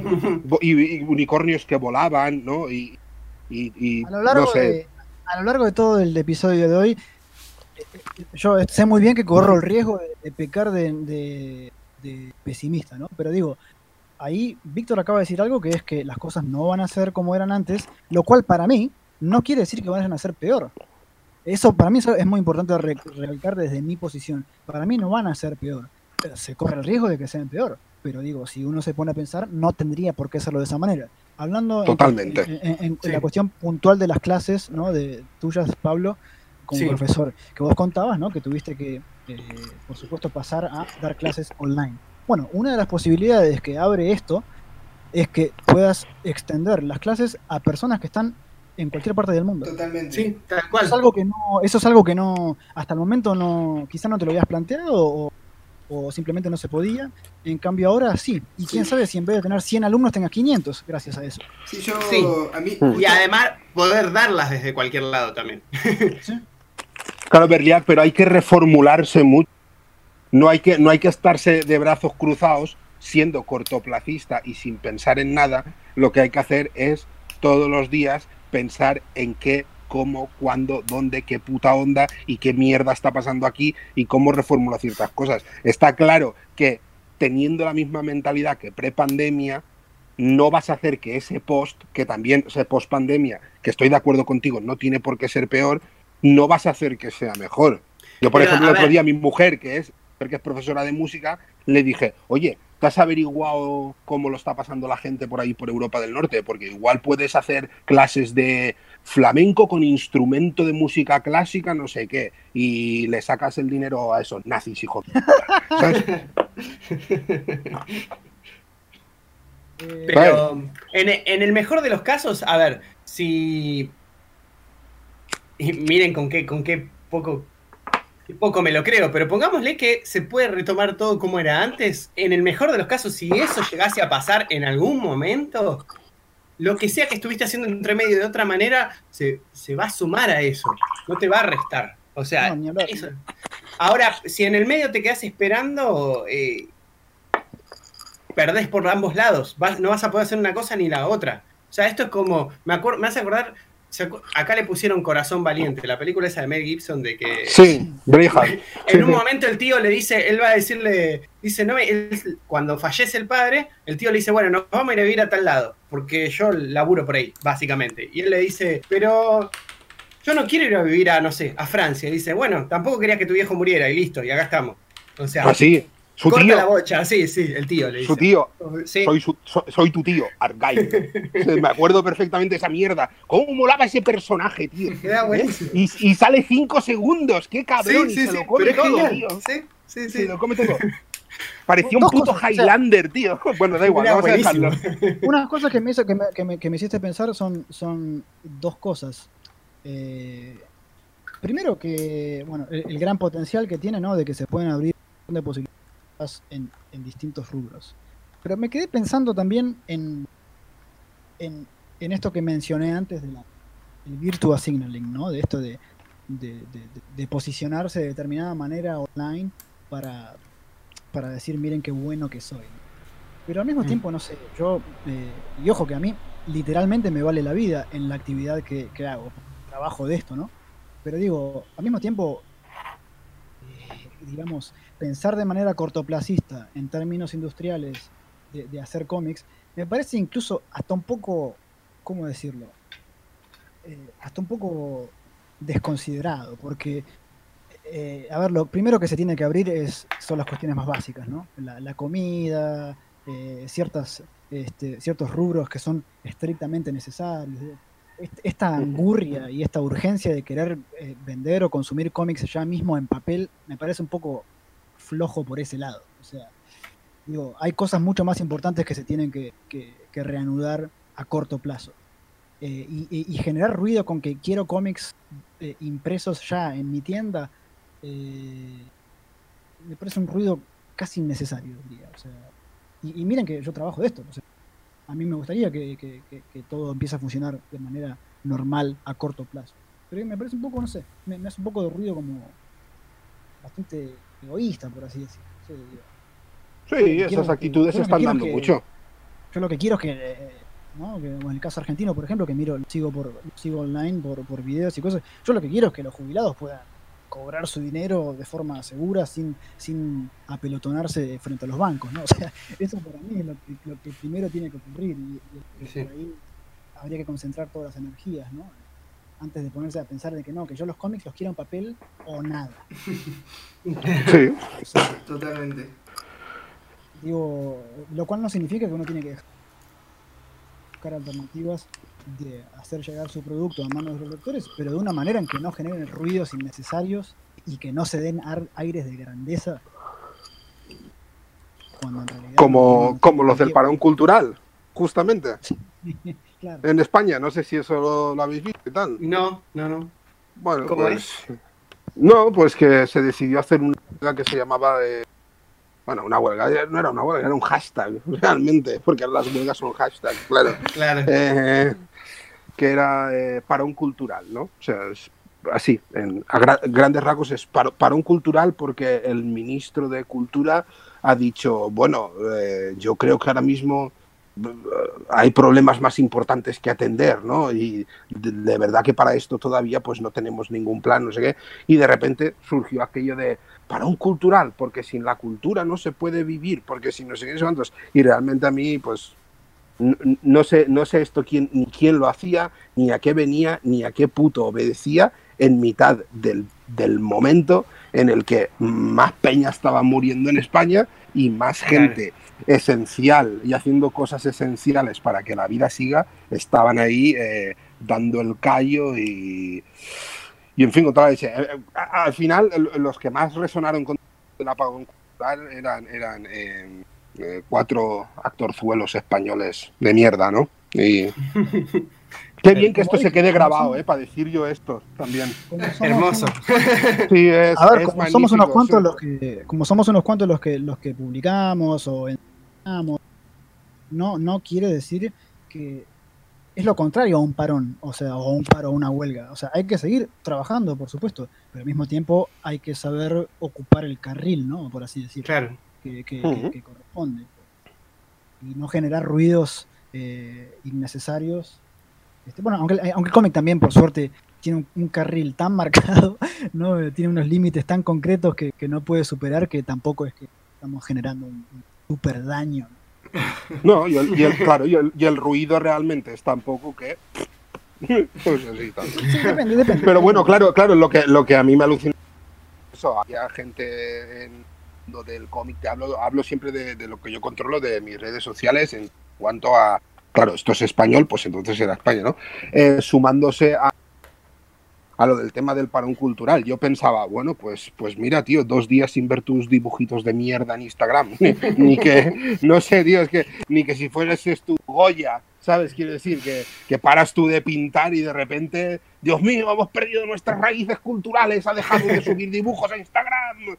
¿Sabes? Y de repente cunde el pánico en las calles, ¿no? Y, y Netflix arde y cosas así. No, no, tranquilo, o sea, para culturalmente todo lo que quieras, que Star Wars 7, 8 y 9 están ahí en Netflix, tú no te preocupes, ¿sabes? No sé, esto es, es, es otra de estas chorradas que yo os comento, porque sé que no estáis muy en contacto con esto, es otra de esas, de esas no sé, eh, estupideces como eh, actor random o cantante random español eh, poniéndose duros contra la piratería, ¿eh? pero nadie sale diciéndoles que, que, piratean a grupos americanos, que piratean películas americanas, no tu puta mierda. ¿Sabes? Que piratean eso, no tu mierda.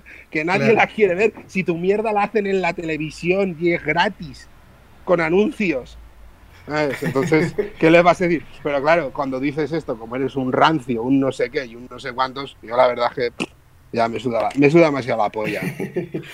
Eh... Eh, bueno, bueno, se está quedando bueno que... el jardín, ¿eh? Este... Pero bueno. eh, pero bueno, igual no, precisamente es, a eso iba a llegar.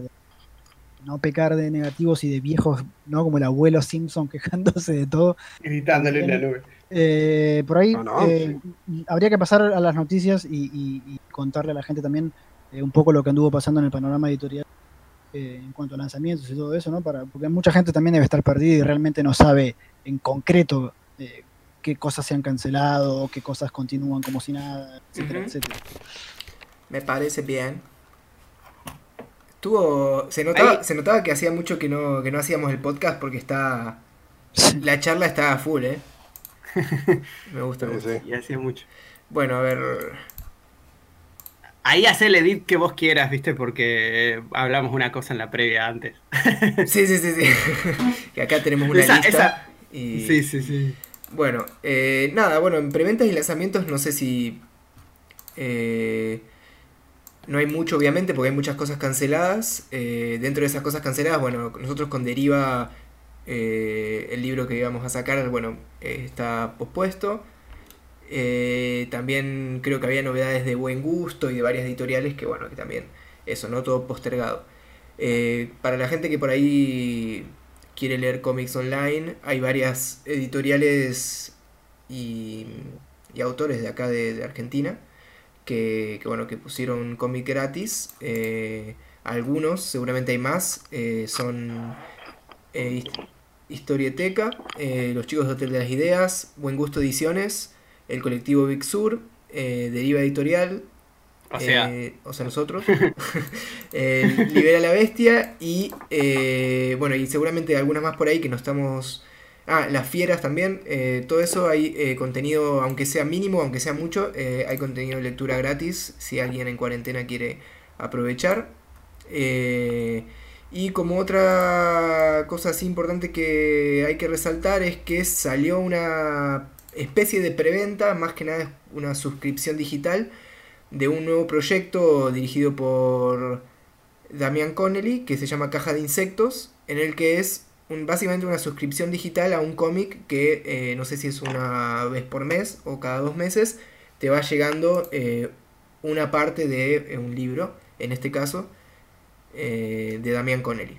Así que también pueden seguirlos en Instagram como Caja de Insectos y ahí se pueden enterar bien toda la movida que bueno es uno creo que es uno de los primeros proyectos de cómic solamente digital acá en Argentina y me parece que puede ser interesante mm, sí el, el, título es me prometiste oscuridad se llama sí me prometiste correcto sí oscuridad. y el sello caja el modelo, eso sí el modelo de suscripción es uno paga una suscripción única creo uh -huh. que tengo entendido Sí. Eh, que ronda, si no tengo, creo que ronda los 2 dólares, más o menos. Eh, Correcto. Y, y mm, recibe un, una vez por mes un, un, un, episodio, son cuatro en total. de Sí. la obra completa. eh, va a salir solamente en este modelo de suscripción digital de momento. Dijo que quizá, entre comillas, cuando todo esto pase, quizás salga en papel. pero digo, nada, es, es- consiste en eso básicamente. Así que bueno, averigüenlo. Para mí que este, este modelo ya debe existir también en otros en otros emprendimientos, pero digo, se va, se va a ir de a poquito normalizando esto. Sí, sí, sí. Eh, o ruego porque lo haga, por así Sí, en algún punto es también es interesante porque si bien no es, no es para nada igual, pero tiene algo que ver con eh, en el mundo de los videojuegos, no sé si conocen, eh, hay un sistema que se llama Early Access. Que básicamente vos compras el juego a el precio 100% y Antes de que salga. no, lo, cuando sale, pero en Early Access. Entonces vos cuando estás jugando tenés un 20%, 30%, un 40% del juego y por ahí durante todo un año le van haciendo actualizaciones Sí, hasta que esté terminado. Es más o menos parecido, tiene algo que ver, pero en cómic y bueno, digital. Y está muy interesante. Eh, Yo, yo usted- quería aprovechar. hay mucho eh, material atrasado también, ¿no? Digo, hay mucho Sí. material atrasado que se puede buscar, por ejemplo, la, eh, la revista digital que habían hecho ustedes ahí en. Deriva. Digo, el material ya siempre existió y quizá eh, sí. precisamente a raíz de esta cuestión de la pandemia es también ponerse las pilas y rescatarlo eh, Sí, por sí. parte de los lectores también, ¿no? Y, y también un poco instruirse en cómo, porque digo, eh, para el que posea dispositivos, por ejemplo, tipo iPad o, o tablets de ese tipo, bueno, no sé, encontrar, encontrar aplicaciones y, y formas de, de leer que quizás hasta el momento no se lo habían planteado porque no hacía falta. Eh, eh, también ponerse las pilas desde ese lado. Sí, convengamos que ahora, ahora lo van a leer en casa, así que digo, el que no sacaba la tablet a la calle para que no se la manoteen en el colectivo no va a tener ese problema, digamos. Exacto. Eh, True. Y bueno, y después, eh, nada, lo que estábamos hablando también, no sé si querés seguir vos, Pablo. eh, pero bueno, sí, nada. que en, eh, las librerías que han, Ujú. que han abierto delivery en Buenos Aires son Punk, Musaraña Libros, Fábrica de Historieta, Tienda Hotel, Berlín Graphic, Espacio Crump, que está en, en La Plata, Espacio Bresal, Hocus Pocus, La Galera, hay en Telequia, La Revistería, y en Mar del Plata está el Gran Pez, y en Rosario Crash Librería, ¿no? Es, sí. es de Rosario, Bueno. sí. Muchísima suerte para todos ellos y espero que todo esto no les impacte demasiado, lo cual es mucho pedir, pero bueno, te crucemos Sí. los dedos Ujú. que así sea. Eh, Ah. Y nada, darle ánimo a, también a que esto, a que encuentren maneras de, de poder seguir trabajando. ¿no? Sí. Sí. Y hablando de ánimos, eh, yo quería que le aprovechemos a mandar un saludo a Facundo Neuel López, que es un asiduo oyente del programa y en este momento está, es de los varados argentinos afuera. Él está varado en este momento en Japón. Y, y también tenemos otro, otro colega, Are Casadaro, que él está creo en Estados Unidos, varado. O sea, hay un par ahí que con suerte a partir de mayo empiezan a regresar. Les mandamos saludos. Después, bueno, tenemos talleres y cursos. Eh, otra vez Damián Connery, eh, lo mencionamos, con su taller online de cómics. Que él- esto en realidad ya venía de antes su taller. Sí, sí. Eh, así que esto nada, eh, simplemente hoy por hoy ya no queda otra. Este, que uno se puede anotar por mail eh, y la inscripción es a damianconnelly.gmail.com. Eh, son cursos de cómics, pero más que nada enfocados en el guion, ¿no? Eh, hay. Sí, o sea, hay un taller de guion online, que es el taller de guion online específico, que creo que también está Rodri Canesa ahí metido. Y también hay, creo que Damián también está haciendo talleres de historieta integral, eh, también online, si no me equivoco. Eh, Después Cuatro Nova, que de acá de Pablo aquí presente, eh, dicta todos sus cursos online. De manga, manga para chicos, historieta para chicos, historieta para adolescentes y adultos, ilustración, fondos y ambientaciones y animación. Todo esto que antes no existía online, hoy existe, así que aunque vivas en Wuhan, eh, si mientras hables castellano lo, lo podés hacer. Este, para anotarse, 4 con número, 4 nova info arroba gmail.com. Eh, buenísimo. así que Bueno, eso, eso fue la no tanda publicitaria publicitario. y de noticias. Así que Mm. nada, básicamente el que no quiera leer on- en digital sabe dónde se que se puede a ir. cagar. Eh, no, bueno, nada. Muchas gracias, chicos, Víctor, eh, bueno, también ustedes chicos. Gracias a vosotros. Creo que charlamos bastante, ¿no? Tuvo piola. Sí, además lo teníamos sí. pendiente hace rato, la verdad. Sí, sí, sí. Sí, con Víctor también hace rato que no. creo que creo que el tema de la publicación digital lo veníamos pateando, lo veníamos pateando pa- porque es un tema complejo que merecía todo un programa prácticamente eh, y que con esto de la pandemia que precisamente nos sorprende en la pausa, ¿no? En nuestra pausa habitual eh, de fin de año eh, fue como bueno, ya no nos podemos hacer los distraídos, ya no más. Totalmente. Así Sí. que creo yo que valió la pena, creo que esperamos que los que nos escuchen lo eh, comenten y quieran participar. Ah, dicho sea de paso, importantísimo. Está escuchando, sepan que a partir de ahora también encuentran todos los episodios atrasados y los nuevos de aquí en más en Spotify. Sí. Como sabrán, somos los mejores haciendo publicidad y por eso lo decimos al final de un video de dos horas. Pero bueno, No, que mucha gente venía pidiendo de, de, de por, eh, nada, porque. Suelen escucharlo ahí. También que en YouTube tiene esta porquería de que uno no puede eh, minimizar la, la aplicación en el celular y hacer otras cosas con el teléfono, tiene que tener el YouTube abierto, entonces en Spotify también sirve para, sí, sí, sí. para dispositivos Además- móviles, así que Además lo bueno, lo bueno de los podcasts en Spotify eh, es que no, no es como la música en Spotify. Sí puedes elegir lo que querés escuchar y es mucho más ameno y no te spamean publicidad todo el tiempo, así que está bueno. eh, genial. Bueno, Víctor, gracias por participar, chicos, gracias también. Gracias vosotros. ustedes. Gracias, chicos. Nos vemos en el próximo programa. Dale, nos vemos. Saludos. Chao, chao. Hasta la próxima.